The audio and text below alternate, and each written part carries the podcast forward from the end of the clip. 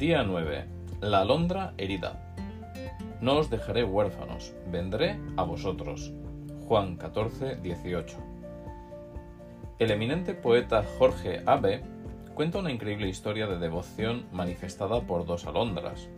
Una mañana de enero en el hemisferio norte, en que la temperatura era muy inferior a 0 grados y cuando el viento hacía girar el polvo de nieve, el señor Abe viajaba en su carro por un camino del campo de su propiedad. Una bandada de alondras voló del lugar donde se alimentaban, pero una que tenía una ala herida no pudo volar, sino que corrió a ocultarse. El señor Ave y su esposa bajaron del carro y tomaron la alondra.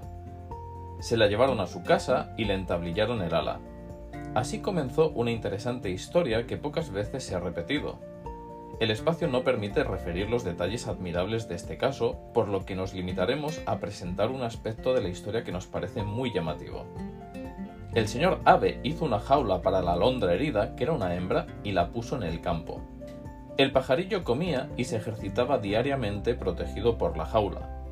Un macho de llamativos colores se apartó de la bandada, se aproximó a la jaula y comenzó a cantar los dulces trinos característicos de estas avecillas. Eso era increíble, porque las alondras no suelen cantar en invierno y mucho menos en la nieve. Los ave le dieron el nombre de Carlitos al macho. Carlitos era el compañero de la alondra herida, nunca la abandonó. Él la esperaba todos los días hasta que la llevaban a la jaula, y entonces comenzaba su serenata.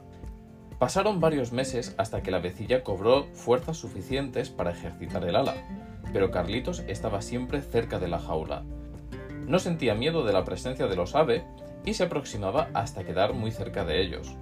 Parecía que su única preocupación era su compañera. Finalmente llegó el día cuando el señor ave puso en libertad a la alondra, porque ya tenía el ala completamente curada. El avecilla voló un corto trecho y ¿sabes qué hizo después? Fue a donde se encontraba Carlitos, quien revoloteó junto a ella para saludarla con gran alegría. Las dos alondras se quedaron en ese lugar y con el tiempo construyeron un nido y llegaron a tener numerosos descendientes. Hermosa recompensa del amor, ¿verdad?